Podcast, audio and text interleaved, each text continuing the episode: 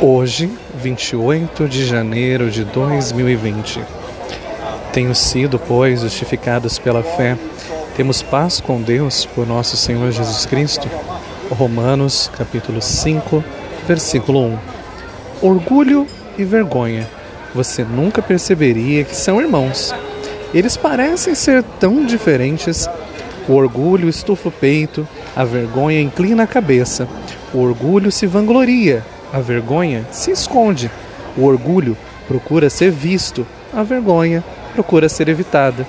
Mas não deixe de enganar. Essas emoções têm os mesmos pais, exercem o mesmo impacto e mantêm você afastado do pai. O orgulho diz: você é bom demais para ele. A vergonha diz: você é mal demais para ele. O orgulho afasta você. A vergonha mantém você afastado. Se o orgulho antecede a queda, a vergonha não permite que você se levante depois de cair. E aí, você está enfrentando o desafio do orgulho ou da vergonha? Como isso tem afetado seu relacionamento com Deus?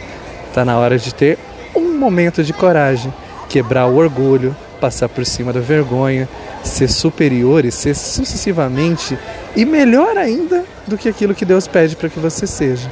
Humano, cada vez mais próximo dele. Eu sou apenas mais um João.